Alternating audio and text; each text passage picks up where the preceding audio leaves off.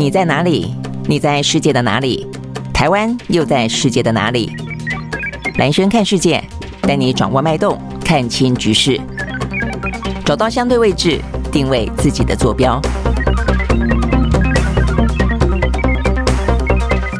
大家好，欢迎收看今天的兰轩看世界啊，我是兰轩。好，这个今天的国际新闻啊，这个一样的呃，就是还是事情真的还蛮多的了啊。我们先讲疫情的部分的话呢，台湾昨天啊，这个疫情的人数呢，突然之间从两万多啊，事实上先前都是三万多，但是前一天是两万多，稍微降一点，但昨天的话呢，又回到了比较高哦，这个是呃三万多哦，所以呢，这个就整个疫情来看的话呢，要特别的注意，就是进到一个高峰期。那相对来说的话呢，日本跟韩国。哦，呃，在高峰稍微的往往往下降哦，所以过去一两天的话呢，两个国家大概都是八九万左右哦，但是呢，呃，虽然啊，这个说是往下降，但是这个数字还算是呃有点居高不下了哦，但是呢，就是跟病毒共存就是了。那反过来说的话呢，在今天全球哦，这个最受关注的呢，反倒是这个中国大陆。中国大陆呢，到目前为止的话哦，它大概只有呢这个。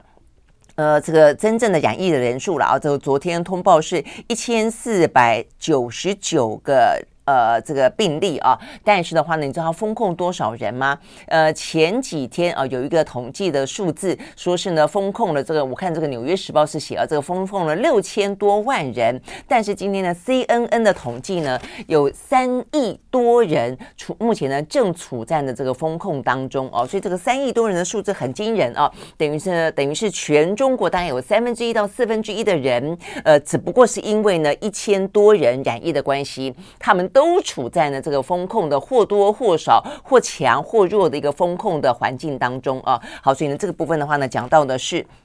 呃 CNN 的报道，他说呢，到目前为止，从八月下旬以来呢，大概有七十四座的城市，超过呢三点一三亿的人口呢，正处在全城或者部分的风控当中啊。所以呢，这个反映出来的是目前呢，呃，这个。中国大陆二十大呢，十月十六号要登场，所以在这个之前的话呢，几乎真的是做到呢密不透风啊，就是尽可能的降低啊，想办法要严加控制啊这个疫情的扩散。那尤其是北京呢，是重中之重。好，所以呢。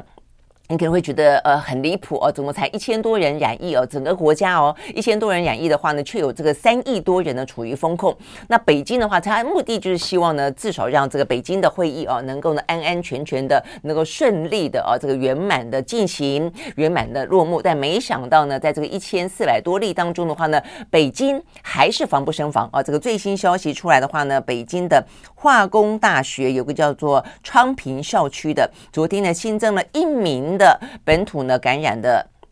例子哦，跟五个核酸呢阳性的人员。那我刚刚看到这个最新的消息哦，这个人数又稍微的增加了一点点哦，但是也不多。它总共呢增加到了十四例，就是北京呃这个单日目前新增十四例。刚刚说呢只有这个呃相关的北京化呃化工大学哦，这个总共说是。呃，一个确诊，五个快筛阳嘛，所以等于算六个好了。但现在的话呢，是说增加到了十四个。那十四个的话呢，这个当中啊，说有十三例哦，是在这个昌平校区。但他们还特别讲到了说，这个当中呢，有四个是境外的移入病例，中间有两个学生呢是来自台湾哦。所以你看这个细节公布的多多细啊，连两个呢来自于台湾，对他们来说进到了北京啊，这个部分的话就已经是。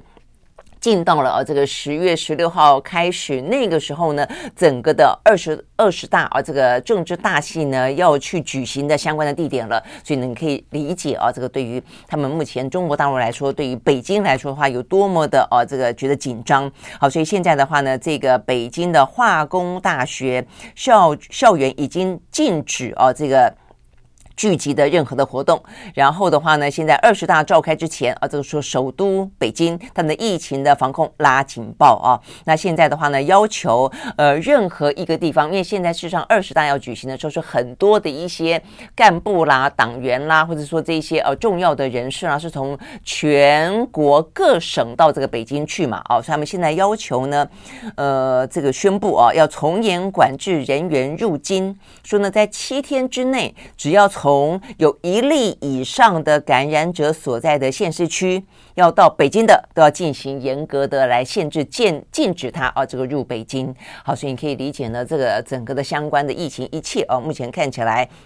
原本他们就尽可能的是处于呢，希望那个社会面清零啊这样的一个状况。那后来的话呢，碰到这个经济呢受到相当大的打击哦，尤其上海先前上海这个例子哦，所以后来稍微的放松一点点了哦。但是呢，现在因为二十大呢即将举行，所以呢相关的严格的掌控呢又重新回到了哦这个相对来说趋严。好，所以呢目前成都呃等于是在继上海之后的话呢，呃中国大陆一个大城市啊这个那么大规模的进行封控，但是呢虽然有了先前上海的例子之后，现在因为二十大的关系，所以成都并没有啊，这个因此而担心影响到经济而放宽哦，所以呢，目前成都来看的话呢。呃，还是啊，他们目前呢处在一个全市的全员核酸检测期，呃，相关的严加的管控要到今天的二十四点为止啊，但是还要接下来看看呢，这个成都的染疫状况有没有稍微控制住啊？如果没有的话，很可能这样的严格的掌管控还是要继续下去的。好，所以目前看起来的话呢，呃，北京传出来十四个例子啊，那深圳的话呢三十六个啊，这个新增案例，那成都的话呢是新增九十例。OK，好，所以。这个疫情显然的。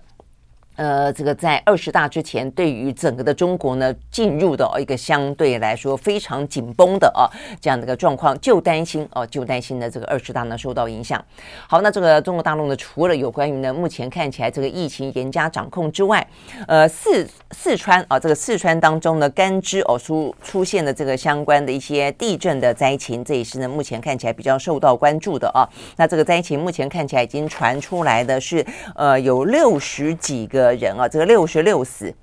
啊，六十六死，川震六十六死呢？呃，我们昨天有讲到，在第一时间的话呢，其实台湾方面啊，就已经呢，总统府啊，这个蔡英文总统啊，他已经发表了一些呃慰问之意啊。那这个全球事实上呢，也都是呃表达，我想这个基于这个人道的关切啊，那甚至对台湾来说，如果需要的话呢，我们会有一些呢救难人员啊，也愿意呢前往当地啊去进行救灾。OK，那现在呢，六十六个呃遇难啊，但是因为现在的话呢，他们呃，在这个附甘孜哦，这个附近的话呢，藏族自治区呢，哇，大雨不断哦，说这个大雨呢连续下，到今天为止的话呢，甚至还在气象预报当中说到十号啊为止的话，都会是一个持续。大雨的状况哦，那这个先前就已经呃、哦，这个有有下下暴雨了哦，等于是先前是高温干旱，后来又进入暴雨期，那又造成有些地方是洪灾。那现在的话呢，又出现地震，那地震的同时呢，又哦这个下大雨，所以呢，一方面的话，土石呢更加的松动哦，所以呢，这个土石流的状况呢更加的严重。那另外的话呢，当然就已经会影响到这个相相关救灾的呃这个进度哦，所以呢，目前看起来。呃，拯救的行动呢更加的困难了。那同时的话呢，余震不断啊。说到昨天上午为止啊，这个当地的话呢，又出现了三级以上的余震呢，至少十几次啊。好，所以呢，现在目前看起来呢，呃，尽管出动的啊这个人啊，非常的救灾人啊非常多，六七千人。那呃，这个转到避难所的也有五万多人哦。但是因为整个的一些交通啦，啊，这个电力啦、水利啦，啊，这个基础建设啦。受损的状况相当严重啊，所以呢，对于这个四川甘孜泸定县这个地方的呃地震的灾情呢，救灾啊，目前还是啊非常的呃严峻的。OK，好，所以呢，这个部分呢讲到的是另外一个在疫情之外的呢，就是呢地震的灾情。那除了这个疫情跟地震的呃疫情，其实最主要是风控啊所造成的这个呃。人民生活哦，这个受到影响的打击层面了啊，那再加上这个地震，那另外的话呢是大陆的干旱。呃，虽然讲到说呢，四川这个部分呢，在前段时间出现暴雨哦，现在也还在下雨，但是有些地方的干旱呢，到目前为止的话呢，还是没有缓解啊。比方说在江南附近，呃，这个鄱阳湖，哦，说鄱阳湖呢，到目前为止是大陆最大的淡水湖，现在的话呢，水位持续性的下降，说呢，每一天平均下降呢十三公分，呃，最。最多的话呢，最近这段时间呢，有一天下降三十三公分的啊，所以呢，他们提前进入到了极枯水期，说它的水位呢退到了八公尺以下，是一九五一年以来有记录以来的是七十年左右哦，以来呢，呃，历史同期最低的水位了哦。那所以呢，当局呢发布了干旱的蓝色预警，担心的当然是啊，这个水位如果持续性的下。华夏碳的话呢，关于农业的灌溉呢，会遭到相当程度的影响。好，所以呢，这个秋粮啊，这个秋天的粮食的部分呢，又会面临了另外一个呢担忧的部分。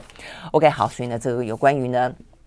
呃，这个中国方面啊，不管是天灾啊，这个地震，或是加上这个呃干旱，或是说呢呃疫情所造成的呃管控哦，所导致导致的一些呃人员的生活啦、行动啦等等受到控制哦，所以目前看起来呃是相当啊这个严峻的时刻啊。那当然对于这个经济的影响，当然是会是大的了啊。我看这个部分呢是有关于在今天一开始呢跟大家讲到有关于呢这个天灾影响到，那对于经济来说的话呢影响大，当然就要看看欧美股市了。那事实上呢。对于呃欧美股市的影响，或者对于全球经济的影响的话呢，中国当然是一个非常非常大的一个经济体啊。这个昨天呢，虽然讲到说。呃，在美国哦，他们有一些呃，这个研究单位预估说呢，在依照目前看起来，这个疫情啊，跟这个相关的一些房地产啦、呃债务等等的问题，对于呃中国的经济的打击相当大，可能会让它呢在十年之后啊，本来很多人认为说会超越美国，成为最大的全球的经济体，这个部分可能会因此而往后延啊。但不论如何，它还现在还是一个呃非常大的一个经济体啊，所以呢，他们的经济的呃一些衰退。所以导致的可能担心全球的对于呃这个。石油啦，哦，这个能源啦等等需求量减低哦，这些部分的话呢，都会造成呃整个市场的影响。那当然，再来一个就是美国的通货膨胀跟升息的问题，还有欧洲的能源问题哈，这几个是目前呢，呃，在整个的跟全球经济有关来说的话呢，最大的这个影响的变数哦，依旧的笼罩在这个上空。OK，好，所以呢，即便是呢，呃，这个欧美股市，美国呢先前还休市了一天，回来之后的话呢，股价依旧。下跌，OK，好，我们来看看呢，在昨天依旧下跌的美国股市，我们先从道琼开始看起啊，这个道琼在昨天下跌了一百七十三点一四点，收在三万一千一百四十五点三点，跌幅是百分之零点五五。纳斯达克指数下跌八十五点六六点，收在啊八十五点九六点，收在一万一千五百四十四点九一点，跌幅是百分之零点七四。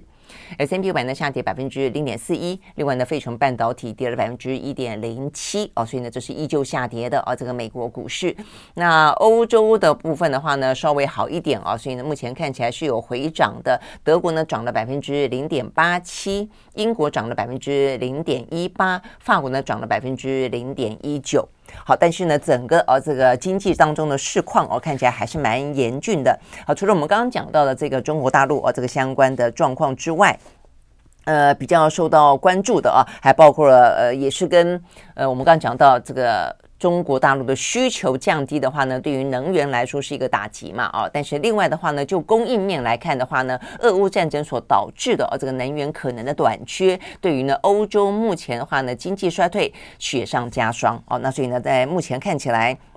呃，在德国，他们昨天呢已经紧急的应变啊，除了先前紧急的应变是说呢要进行纾困啊，那补贴啊一些呢相关的嗯这个电价哦不断飙涨哦，这个人民的用电哦可能呢这个电费哦太高，但在昨天的话呢正式宣布的是，他们已经决定了要延后两座核电厂啊呃的状况，等于是让他们继续的，因为先前来说的话呢，德国原本说在二零二二年就今年年底要进入到非核哦，这样的一个状态，对于所有的核电厂都停止运转。好，但是呢，因为目前的俄罗斯哦这个相关的天然气的关系，所以让呃德国在去呃过去的这个大概一个多月的时间。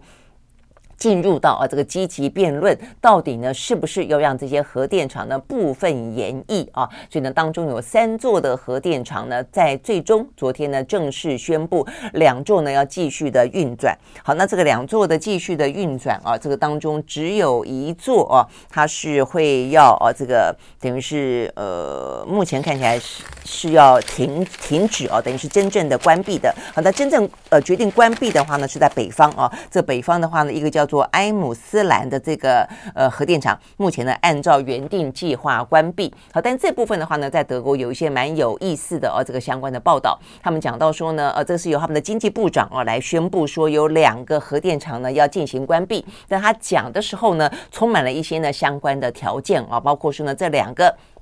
核电厂呢延役的话呢，目前只打算延到明年四月哦。那度过呢今年的话呢，呃，真正严重的寒冬哦，可能就是天然气万一断气，俄罗斯的话呢，依旧的拿能源当武器哦。所以意思就是说呢，呃，只是暂时度过这个呃冬天而已。到明年四月的话呢，会要重新评估。如果呢一切都安然度过的话呢，很可能还是呢要进行呢相关的关闭。那为什么呃这个德国的经济部长这样的说呢？因为这个经济部长的话呢，他是绿。党出身的啊，那所以呢，其实，在目前德国的讨论当中，有一派呢，事实上是认为，目前看起来，整个全球的局势也好。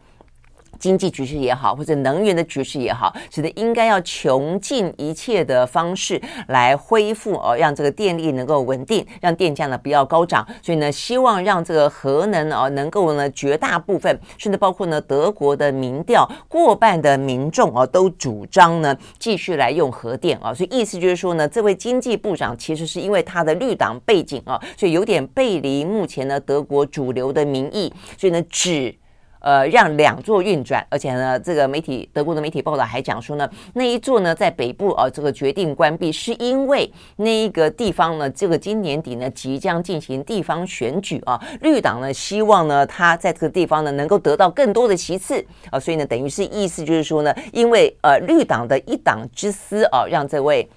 呃这个经济部长呢在相关的呃。继续使用核能的这个政策当中呢，被意识形态绑架哦，所以呢，这是呢德国啊这个内部的媒体呢有这样子的报道。那当然了，这个呃对于绿党的支持者来说，当然还是啊这个非常坚定啊，他们甚至不断的对这个经济部长施压。他说呢，有关于核能电厂一天都不能够继续下去啊，所以看得出来，目前呢有关于核能这个话题，因为俄乌战争的关系啊，让所有的呃在于使用什么样的能源，需要非核还是要绿能，还是呢继续的。用呃，把这个核能当做干净能源，呃，又可以呢减少这个碳的排放，又可以呢过度过这个寒冬，已经出现了非常啊尖锐尖锐的辩论啊。那至少呢，就德国来说的话呢，目前即便是绿党出身的经济部长啊，即便呢在他们的媒体当中说他被意识形态绑架了，但是他还是啊呃必须呢。呃，这个尊重民意，或是必须要找出一个解决的方案啊，因此决定要延后关闭呢两座的核电厂。OK，好，所以呢，这个是在呃这个。欧洲啊，这个相关的能源危机当中啊，目前呢，这个最新的德国的呃最后的决断啊，等于是讨论了半天，三座当中呢，决定呢继续用两座。好，那再来的话呢，呃，整个的欧洲也是啊，这个不只是德国而已。那所以欧洲的能源部长呢，将在礼拜五啊这个举行会议讨论的话呢，是不是啊这个要怎么样子去想办法找到更多的替代的能源，怎么样度过今年呢？呃，凛冬将至啊，那怎么样子的能够呢？是不是针对俄罗斯的？呃，天然气跟石油要予以呃这个价格的上限啊，但是这个价格上限会不会呃招来呃俄罗斯的反扑？呃，反而呢完全都不卖啊，因为目前呢普丁是这样的扬言的。那如果都不卖的话呢，呃，到底呃这个欧洲呃通呃这个熬不熬得过去？呃，可不可以经得住啊这样的一个局面啊？这都是呢。欧洲的能源部长啊，这个在礼拜五的时候呢开会要讨论的重点。OK，好，那呃我们刚刚也讲到了，这个其实不只是欧洲，那欧洲的话呢，也对很多国家呢希望能够呢伸出援手啊，那包括呢像是加拿大，先前的话呢德国的总理啊这个肖茨就去拜访。那另外的话呢，美国也说呃在这个冬天将会愿意啊为欧洲呢来呃如果他需要的话，会提供呢更多的一些天然气啊这个石油等等等。那所以呢昨天。啊，美国的财政部的副部长也表示啊，这个美国的财政部正在寻求设计一个简单的相关呃的这个执行计划，希望能够呢也加入啊这个欧洲所谓的对俄罗斯的石油出口实施价格上限这样的一个呢行列，而且他不但的这样的希望，而且希望呢呃中国跟印度也可以加入这个相关的呃制裁的联盟，意思就是说呢，我们要做这件事情的话，就不能够有破口。所以我们今天也讲到，如果说呢，你对俄罗斯的石油呢，呃，这个与呃价格的上限，避免它从中间呢得到太多呢这个战争所需的更多的金钱的呃澳元，然后同时也避免啊让这个欧洲的电价不断的飙升。但是问题是，你的中国，你的。呃，这个呃，印度不断的买中呃俄罗斯的石油的话，那一样哦，这个对俄罗斯来说不会有任何的这样的一个制裁或是一个设限的意义的啊。那所以呢，目前呢，美国的财政部说他们正在研拟怎么样子可以找到一个机制，可以让中国跟印度也愿意加入了啊。呃，但是呢，这个其实坦白讲，我觉得呃，在商言商了啊，是有点困难的，因为我今天也看到一个相关的数字啊，这个数字的话呢。是一个呃美呃美联社的报道啊，说有个是能源跟清净呃清洁空气研究中心啊，他们在昨天呢提出一份报告，这个报告的话就是呈现了在过去这段时间俄乌战争底下能源啊这个相关的一些呢能源市场的分布啊，那尤其是俄罗斯的呃这些天然气跟石油到哪里去了？他们说呢跟年初相比。俄罗斯的话在，在夏天向印度跟中国输出更多的石油跟煤炭，啊，所以意思是说呢，刚刚俄乌战争开打的时候，呃，可能呃，这个俄罗斯的石油跟天然气还受到了一些。影响哦，但是在今年夏天，也就是在过去这段时间，基本上卖很多啦哦，所以先前其实芬兰的相关报告也有显现出来，不只是卖很多，而且呢，让俄罗斯赚进了比过去俄乌战争还没有开打前赚进更多的钱。OK，好，所以呢，这个部分的话呢，都是呃这个目前的真正的现况哦，所以你可以理解，呃，对于欧洲来说，一方面要度过这个呃严。呃，非常严峻的冬天。二方面又希望他对俄罗斯的制裁能够奏效。那即便美方加入，但是就这个市场本身来说，呃，这个经济目前压力这么的大啊，这个担心进入衰退啊，所以呢，这个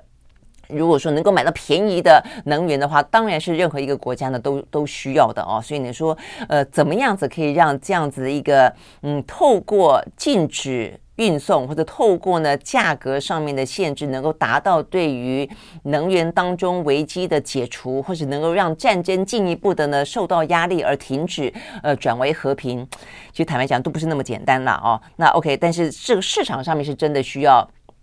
更多的油的哦，所以我们同一个时间也看到呢这个沙乌地阿拉伯，他们大幅度的下调了十月份出口到亚洲跟欧洲的这个原油的价格。OK，好，我想这些部分呢都是啊，这个目前看得到跟油跟能源有关的消息了啊。那所以呢，顺道的我们就来看看呢目前的原油价格啊。这个原油价格的话呢，在昨天，呃，美国的西德州原油啊，这个期货呢是小涨了一美分，收在每一桶八十六点八八块钱美金，呃。伦敦布兰特原油是下跌的，跌了百分之三，收在每一桶九十二点八三块钱美金。那当然，距离呢当初俄乌战争一爆发的时候呢，这个油价一度飙高到一百三十、一百四十左右一桶啊。那现在的话呢，当然。呃，价格已经跌了很多了啊，但是跌了很多的话呢，最主要是担心需求减少，所以需求减少，这回过头来，我们刚刚一开始讲的是担心中国的经济放缓。那中国的经济放缓的话呢，很大一部分是担心它疫情所造就的这过度严格的风控啊。那所以呢，就供应面来看的话呢，还是没有办法解决啊。所以供应面部分的话呢。呃，这个俄罗斯呃，俄乌战争如果还在的话呢，依旧是这个样子。所以先前啊，就过去这几天，本来的话呢，呃，OPEC 啊，这个他们本来是说要呃进行，嗯，本来是被要求增产嘛，因为呢，呃，俄乌战争等于阻断了能源，所以呢，美国不断的施压啊，这个中东希望他们能够增产，但是呢，就在前几天，他不但没有增产，还宣布减产，呃，他就担心啊，这个接下来如果需求呃很衰，因为随着经济衰退哦，很不看好的话，那干脆。去减产算了，来维持这个价格哦，所以你就我的意思是，你说你看看得到这个在商言商啊，呃，大家才不管你说这个呃价格过高啦哦，要要让你这个能够呢这个价格平缓，让大家人民呃日子过好一点。就油国组织来说，这是它的经济命脉啊，所以它一定要维持价格在那个地方。OK，好，所以前几天的话呢，OPEC 会议里面是决定减产。幸好它的减产也只不过是象征性的啊，只减少每一天十万桶。OK，好，所以呢，这个价格哦，这个一度呢，前一天它宣布减减产的时候呢，还飙高了一下下。哦，那但是现在呢，呃，大概因为俄罗斯也不打算跟进。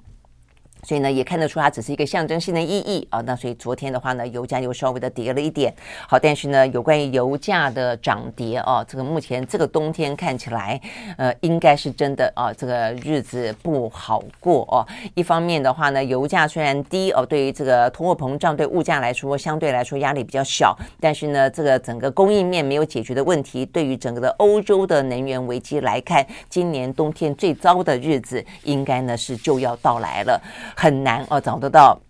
很快的方法哦来解决，或者是很完呃很完整的全面性的解决，真的有点难。OK，好，所以呢，这是目前呢呃这个在能源部分呢呃这个目前的危机。那再来一个的话呢，所以我们刚刚讲到是一个有关于中国的问题，有关于欧洲的问题。那现在就要看看美国啊。那美国现在的问题呢比较多的是还是通膨，呃，通膨的部分的话也还是升息。好，但是呃目前看起来。先前担心的这个不断的升息造成的啊就业市场的压力，造成的这个呃经济呃会受到呢相当程度的破坏呃，但是呢目前有两个最新的数字看起来好像还承担得住啊，那所以呢这两个数字的话呢，让昨天的美国股市为什么下跌的原因在于说，如果你目前看起来呢呃还承担得住的话，那代表的就是激进升息，呃这个联准会应该没有更多的后顾之忧了哦。OK 好，所以。呃，看每一个数字啊，都有不同的角度来看。好，那这个是哪两个数字呢？首先是呃，美国呢在昨天公布了啊，这个 ISM 的非制造业的指数，意思就非制造业就多半是服务业了啊。那看起来的话呢，呃，第一个它是在荣枯值以上，第二个的话呢，比预期还要来得更好一点。呃，这个预期的话呢，原本是五十五点一，结果的话呢，昨天报啊，这个最后的终值是五十六点九。好，所以呢，代表的是服务业好像还不错啊。那再来一个的话呢，就是就业数字啊，这个上个礼拜五所公布的八月份的非农的新增就业数字呢，也比预期来得高。OK，好，所以呢，这两个优于预期的数字呢，似乎就告诉呃，这个美国的联准会说，呃，本来担心呢，这个通膨跟升息啊，这个升息过度，就是会担心造成以经济衰退以及就业问题呃为代价嘛。那目前看起来好像这个代价还还好啊，那所以的话呢。市场当然就讨论的是，呃，预计呢九月份的激进升息哦，很可能呢又哦这个敲起警钟来了啊，这个担心可能又是一个三马的局面了。OK，好，那如果是这样子呃下去的话，但是虽然啊这个经济呃目前看起来服务业还好，但整个制造业的话呢，也还是坦白讲受到蛮大的压力的啦啊。那 OK，所以呢，Morgan Stanley 在昨天呢就下调了啊这个相关的一些呢经济当中。中啊，这个股市的预期，他们认为呢，这个股市就算没有衰退，也一定会放缓，所以预计呢，这个企业获利在二零二三年，就明年至少都会下降百分之三左右啊。那所以这是某某某根摩根斯丹利的预测。OK，好，像我们看到的就是，呃，不管是就这个欧洲的能源危机，就这个中国大陆的疫情风控哦，那这个就美国的呃这个相关的通膨以及经济衰退，呃，目前的这些风险呢，都还是相对处在比较高的地方哦。那 OK，那除了这个之外的话呢，美中啊这个之间的呃这个战略的对峙，跟美国对呃中国所寄出来的哦这个相关的一些。禁令呢，目前看起来的话呢，也还没有啊，这个呃完全过去啊。这个先前的话呢，在上个月，呃，这个拜登啊，为了拼其中选举的关系，为了拼美国的啊这个制造啊高科技制造的关系，不是试出了一个呃，等于签署了一个呢这个晶片法案嘛？啊，是总共要花五百二十亿的美金来进行政府补贴。好，这部分的话呢，相关的细节呢，昨天出来了，美国的商务部呢宣布了相关的实施的规。规则，呃，开放这个半导体业者在明年的二月就可以提交申请了。意思是你可以在美国设厂，然后呢申请我们给你补贴。然后，但是重点当然还在于说呢，呃，这个补贴的同时就有一些设限啊。这个尤其是呢，来自于台湾的、来自于南韩的，你的限制就是不得到中国大陆去进行更多的呃扩厂跟更多的计划跟增资啊。好，那这个部分的话呢，呃，他们说，哦，如果明年二月提交申请的话呢，最快春天就可以拨款了。好，所以呢，这个依照这个瑞信他研判，他认为呢，这个晶片法案可以使得美国的半导体的产能增加呢，大概是个位数的百分比啊。那当中的话，他也预估，在美国这样一个呃软硬兼施的压力底下啊，他们直接点名台湾的台积电，还有呢，南韩的三星，应该呢，未来会采取。温和渐进式的方式呢，来进行扩产。好，所以呢，意思就是说，我们不得不买单了啊。所以呢，现在不管是呃，我们在 Arizona 啊，或者说呢，这个三星是在德州吧啊，确确实都在进行一些呢，对美国的 promise 啊，说我们会去设厂啊。但是的话呢，现在对台湾来说啊，这个最担心的是，这样子就够了吗？他们会要求的越来越多。哦，那甚至呢，在很多的半导体产业里面，现在已经风闻啊，就是说呢，跟可能未未来会要求的更大啊，甚至呢，希望把大部分的。只要涉及美国有关的产能的，通通都移到美国去，或者他认为呢会帮助到中国的话呢，通通都会下禁令啊。那如果这个样子的话呢，对于台湾呃的这个半导体来说的话呢，真的就是呢另外一种哦寒冬将至了。好，那当然说到这里呢，这可能是一个呃进行式啊，这个现在进行式或者未来式，但是呢，至少有一件事情确实是会是已经发生的啊。呃，那不只是美国会不会有更严格的禁令了，而是说现在目前看起来已经。有美国客户砍单了，好，所以呢，这是呢，目前看起来呢。呃，这个摩根斯坦利啊，这个相关的呃报道最新的报告啊，讲到说呢，台积电的高阶制程呢，目前呢面临了被砍单，所以被迫呢要减产的命运了啊啊，那里面讲到的呢是四家啊，这个台积电非常重要的呃客户啊，包括了是联发科、超维、高通跟辉达这四家呢，属于先进制程的客户呢，目前都砍单了，砍单到。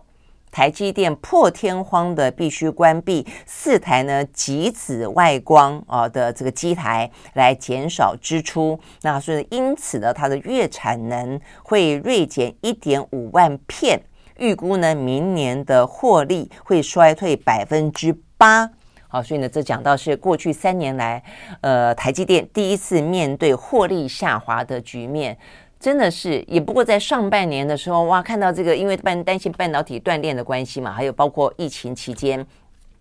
呃，这个大家说捧着现金啊，要等着下单，这个融景啊，转眼之间呢，这个台积电啊，竟然会碰到这样的一个局面啊。那 OK，这个状况的话呢，消息一出来啊，这个台积电昨天针对啊各界的询问，他们表示呢不予置评啊，不做任何的评论啊。但是呢，业界人士指出啊，一般的正常情况底下啊，呃，这个台积电都是二十四小时绝对啊这个。产能不停的啦，不会停机去生产的，所以先前讲到说台湾哦可能会去限电啦。呃，断电啦，或者在这个临界点啊的时候，都讲到说，这个对于半导体产业来说是不可承受之重，因为他们是不停机的，所以你只要让它的呃这个呃供电到了一个可能危险的状况，可能要跳机的时候，它跳机一跳之后要回来重新再运作起来，哇，那都是啊这个好几个小时，这个都是都是在烧钱的啊，所以讲到的就是到这样子的一个地步啊，所以当当时谈到有关于限电跟跳电是到。那种不可容忍啊，觉得呢，呃，会让他们损失非常多的地步，现在竟然要停机啊，所以呢，这个业界人士就说，你可以想象，呃，这个 EUV 哦，就我们刚刚讲到这个极紫外光的机台，是先进制程的生产当中最重要的环节，是不可能关闭的哦，所以呢，现在呢，台积电破天荒的呢关闭呢四座机台，显现出来的是姿势体大。OK，好，那所以呢，嗯，这个姿势体大到底状况会多糟哦？那如果说只是因为，呃，目前看起来的话呢，是呃经济呃因素使然，通货膨胀使然啊，这个半导体的产业链啊，纯粹只是呃要去库存啊，因为现在的话呢，呃，可能担心需求面没有那么广啊，所以没有那么多哦，所以必须呢也先消化现在的一些库存。那这样子终究有过去的一天，但是中间如果再掺杂更多的政治因素、地缘政治，还有呢意识形态的因素，中美的对抗的话，这个问题可能本身就不会来的哦这么的简单，可能更加的复杂了。OK，好，所以呢，这是有关于我们刚刚讲到有关于在美国的部分。好，那这样子一个比较。严峻的，然后这个真的是比较属于严峻的哦，一直呢，呃，这已经不叫做黑天鹅了，这个已经是摆在眼前了，巨大的大象啊，而且是不是看不到的大象，是就在啊塞满了房间的大象啊，所以呢，不管是美国的通膨跟升息，不管是中国的啊这些比较复杂的政治跟经济跟疫情掺杂在一起的因素，不管是呢欧洲的能源问题啊，以及连带的这个俄乌战争，呃，都是啊这个影响到这个全球目前呢，不管是。全球化的问题、地缘政治的问题、我们的经济当中的问题，都是环环相扣啊。好，那讲完这些比较听起来哈比较沉重的，其实比较大的问题之后，来看看一些个股啊。这些个股呢，有些表现也还是想办法哦，在这个很低气压的气氛当中哦，这个逆风而行。OK，好，最近的话呢，几个大的科技厂商啊，这个科技的企业啊，这个尤其是美国的妈妈股啊，他们呢其实都要准备呢，呃，进行相关的什么新品发表啦，呃，什么开发者大会啦，啊，这个听起来，呃，也还是蛮有让大家觉得可以期。待啊，蛮振奋的时刻。好，首先苹果啊，苹果的话呢，在八号，八号就是明天了啊。这个明天凌晨的话呢，他们就要呃做新品发表会了啊。他们新品发表会向来是啊，这个全球不用打广告，大家呢都高度关注的。好，那他们预计呢要推出呢 iPhone 十四的系列，还有呢 Apple Watch Series 呃。八，还有新款的这个 AirPod 啊 Pro 哦等等，那这个新机的展示的同时哦，有一个是受到关注的，也是一个最新的讯息，可能会涨价啊。他们讲到这个 iPhone 十四 Pro，它的售价呢可能会比 iPhone 十三 Pro 调高一百美金，诶，一百美金还不少诶，嗯，这个要接近呃三千。三千三千块钱的，OK，好，所以呢，就是美国的呃这个高端的机种哦，可能会涨价，这是明天的发表会。那除了这个 Apple 之外的话呢，呃，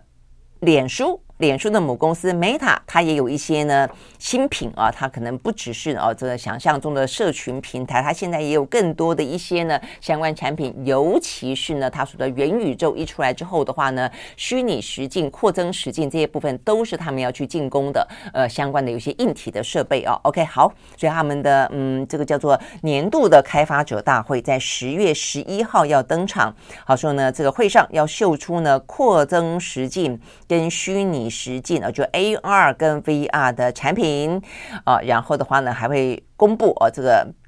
代号叫做 Project Campra 啊，它这样子的一个 VR 的头戴式的装置。OK，好，所以呢，就是在 Meta 啊，这个等于是脸书呃丢出了一个元宇宙的概念之后，它其实要做的很多呢，是在呃硬体跟软体当中的一些部件啊，跟更多的商机。那另外的话呢，是 Google。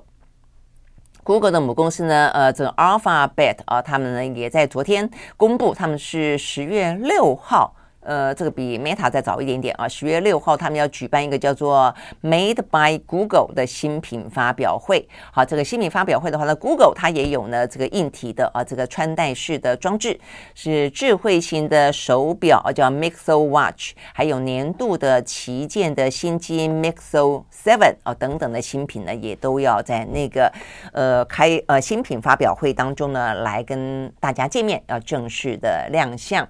好，所以呢，这些部分当然显示出来的是啊，其实如果不要有太多的经济逆风跟太多的呃这些美中之间大战，坦白说，你就晶片的需求量来说，就对我们来说的所谓的护国神山群来说，前景是真的很看好的。坦白讲啊，你去看到这么多的一些需求，不管是虚拟实境、扩增实境、呃电动车。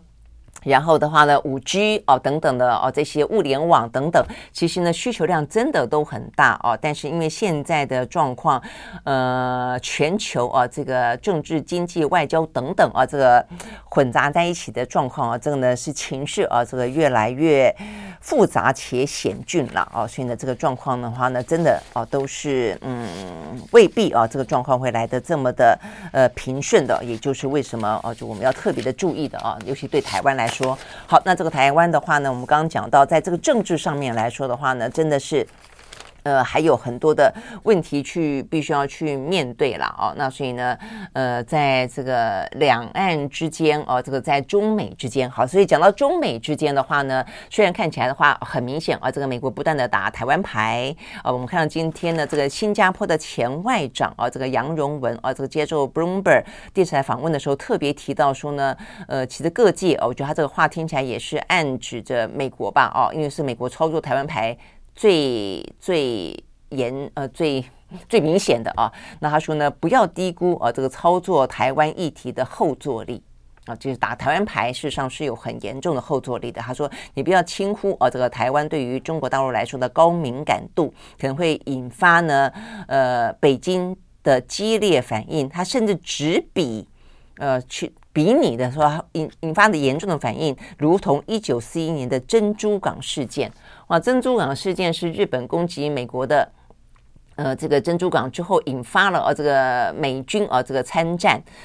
他拿这个当比拟的话呢，呃。我想隐喻的是一个开战的可能性了哦。OK，好，所以呢，意思就是，嗯，OK，很明显，大家都看到美国在打台湾牌啊，中间可能会爆发出来的哦，这个呃战争的危危险哦，跟这个风险呃不断的在增高。那事实上，在台湾附近所谓的啊，裴若曦访台之后的新常态，坦白讲，也真的是越来越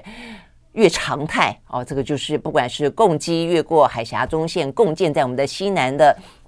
这个海域，然后的无人机虽然最近好像稍微的彼此之间释放出一些善意啊，但是呢，整个的灰色。呃，威折，呃，灰色冲突，这是我连我们的总统府的发言府方都这样子去形容的啊。那事实上呢，呃，灰色的灰，呃，威折这个事情，过去一一直来讲，包括连在这个日本的钓鱼台周边啊，这个中国对日本其实也都是这样的一个存在啊，所以这部分都隐藏着非常紧绷的啊，这个嗯，印太的局势啊，以及越来越呃危险的一个台海的局势。但我们要讲的今天一个最新的新闻是，即便这个。这个样子啊，就说美国把台湾拿在前面当挡箭牌也好，当这个去刺激啊这个中国的棋子啊呃也好，但他自己本身跟中国大陆来说，不断的啊这个抛出一些呢希望缓和的讯息啊。这个今天最新的消息是拜登啊，这个拜登的话呢，在呃接受媒体访问的时候啊，他这样子的说，他说的话呢，如果说呢这个在。呃，这个十一月份啊，这个呃，习近平会要出席呃十一月份在印尼巴厘岛的 G20 的峰会的话，拜登说，那我确定会要跟习近平见面。啊，所以呢，这个部分呢，当然就除非他的意思，除非习近平不来了哦，那否则的话呢，呃，两大强权之间啊，呃，过去只限于电话或是视讯的通话，但是现在拜登呢释放出非常啊这个积极的讯息，是希望到要面对面见面的啊。好，那事实上呢，在过去这段时间以来，从裴洛西的事件以来，其实呃，中国大陆它当然就中断了很多呢。呃，美中之间的军事的、呃外交的、战略的啊，这样的一个一些通话啊，但是美方就不断的希望要求啊，他们重新恢复啊，因为认为说呢，当然他的说法是说，是你们过度紧张啊，我们根本从头到尾呢，我们的一中政策没有改变过啊，所以希望能够恢复这样的对谈。好，所以我要说的重点当然在于说，呃，对美国来说，他的呃。就是嗯，美国国家利益啊的方方面面，它是非常灵活的去调整的啊。呃，某些部分的话很硬啊，某些部分的话呢，其实是不断的很软的。那在跟呃中国之间的啊这个斗争啊，包括我们刚刚讲的晶片、半导体等等啊，这个禁令看起来其实未来可能对于我们的要求会会越来越严，要严打啊。这个希望把这个中国的啊这个在这个科技啊这方面的急起直追的。呃，势势头跟力道能够打下去哦，但是呢，他必须要跟中国维持某个程度的一些沟通跟对话，这个部分的话也是美方啊不断的啊去强调的。OK，好，所以呢，这个是看到今天啊，这个在拜登方面我所释放出来的讯息。那在呃，除了啊这方面的一个政治讯息之外，今天有两个啊比较是属于政治上的话题，呃，一个就是日本。啊，日本的话，政治上的话题其实也跟啊这个印太的局势有关，那就是我们今天讲到，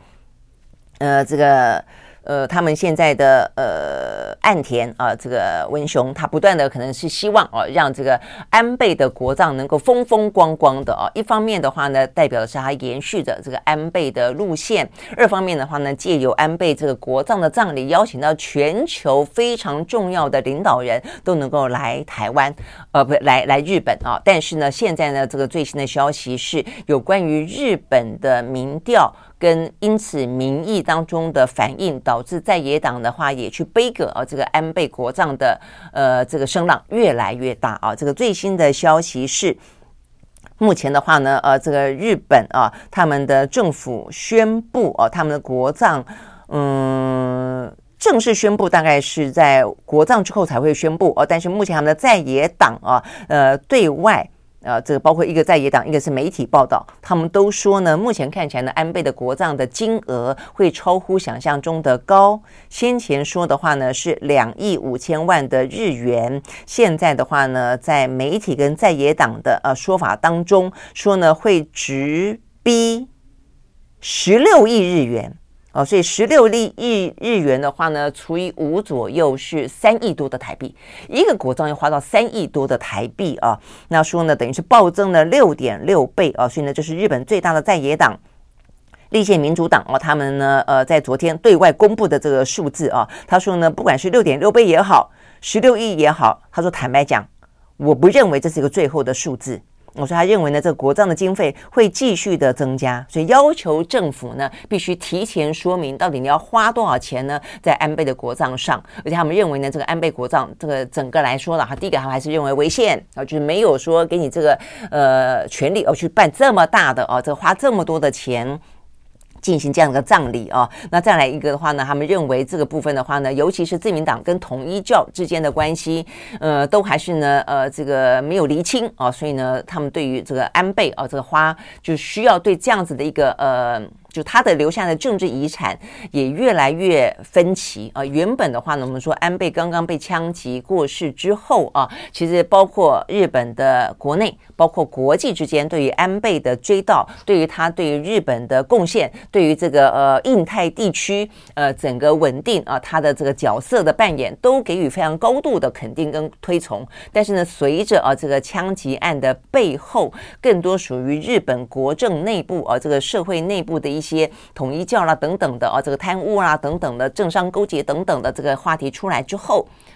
安倍本身啊，这所谓留下的政治遗产，就像我们这段时间在讲这个戈呃戈巴契夫的政治遗产，就他的政治遗产显得越来越分歧啊，他的定位越来越分歧。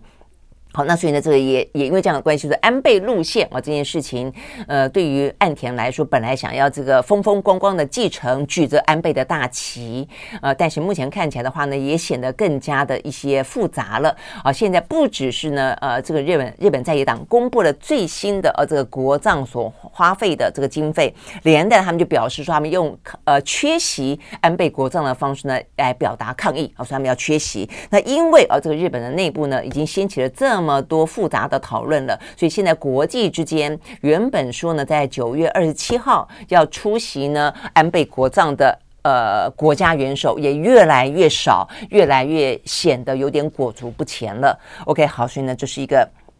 日本啊，这个其实。呃，岸田他其实没有呃，这个安倍相对来的那么的强硬啊，来的这么的受到民众的支持啊，所以他原本借由这个安倍的呃意外过世啊，本来是想要呢呃替自己啊打造一个呢更强固的啊，是在国内外都更支持的一个政权，但现在显然的看起来有点踢到铁板了。OK，好，所以这是一个。那另外一个最后一个，也就是在今天比较重要的话题，那就是呢英国的新任首相。好，英国新任首相的话，特拉斯啊，他呢。呃，今天有两个重点啊。第一个就是说，他已经接受了呃，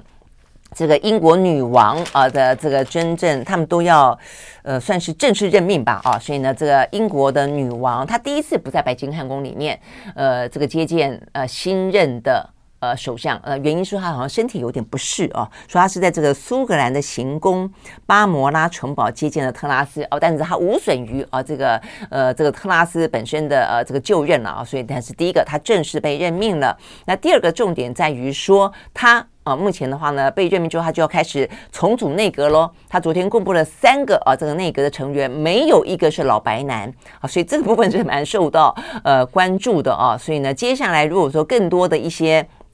内阁的阁员呢，也都是啊，不像是盎格鲁撒克逊哦，很典型的呃白种的啊，这个比较算是资深的啊，这个呃有这个政治政府历练的啊，这些男性阁员的话，那真的会是这个特拉斯哦，他内阁当中的一个很很鲜明的啊，那么一个特色。好，所以呢，昨天公布的呢是三个。呃，三个呃，这个内阁的阁员哦，一个是商务大臣，呃，他把这个原本的商务大臣，呃，这个把他找来当做财政部长啊，这个同样跟他一样，四十七岁，是非洲裔的。好，那这个是其中一个。那再一个内政大臣是由这个检察总长叫苏拉布拉呃布雷佛曼。来担任，他也不是啊，这个白人。那另外的话呢，是嗯，现任的教育大臣，呃，这个特拉斯啊，这个请他是非洲裔的啊，他请他来出任外交部长，就外相。好，那这位呢，呃，这个所以这三个听起来是。都还算蛮重要的这个部会的，这个都没有一个老白男啊，所以这个点蛮受到这个英国啊这个媒体的关注的啊。那再来一个的话，就讲到这个科维利利了，就他这个新邀请来由这个教育部长转任外交部长，这个他的话呢，很鲜明的是，他在这个教育部长之前，实际上是原本的欧洲事务的副，等于是次长。过去跟特拉斯在外交事务部分的话呢，密切合作，很受特拉斯的器重，而且重点在于呢，他也跟特拉斯一样，是采取非常非常坚定而强硬的反中，还有的话呢，呃，这个制裁俄罗斯、挺乌克兰这样子的一个立场的哦。OK，好，所以呢，这个部分呢，反映出来的是大家关注的是特拉斯在俄乌战争的这个立场，以及他对中国大陆的立场啊，他会如何的去落实，嗯，他反中的强。强硬的路线啊，那今天的话呢，拜登已经跟他通电话了，说呢要跟他在有关于俄乌战争、有关于这个中国大陆等等的议题呢，能够有更多的合作。那另外的话呢，特拉斯也跟泽伦斯基通电话了，他接受了泽伦斯基的邀请，他将会在近日之内呢去造访乌克兰。好，所以看看起来的话呢，这个特拉斯除了他在眼前必须要去面对啊，这个英国非常严峻的。电价、通膨、经济衰退的问题之外，他的话呢，在这个对于国际事务，因为毕竟他过去是外交部长嘛，这国际事务当中来看，他看起来应该有点像是一个强硬的行动派。好，那如果是一个强硬的行动派的话呢，会扮演着什么样的角色？对于这个目前已经是复杂万端的。呃，国际局势来说，又会是一个什么样子啊？这个新的，嗯，这会不会像当初的啊，这个裁撤的铁娘子一样？他希望是增加啊，这个整个的英国在国际之间的能见度，我们都会来继续的来进行观察。OK，好，所以呢，这些是有关于今天相关的蓝轩看世界。我们明天同一时间再会，拜拜。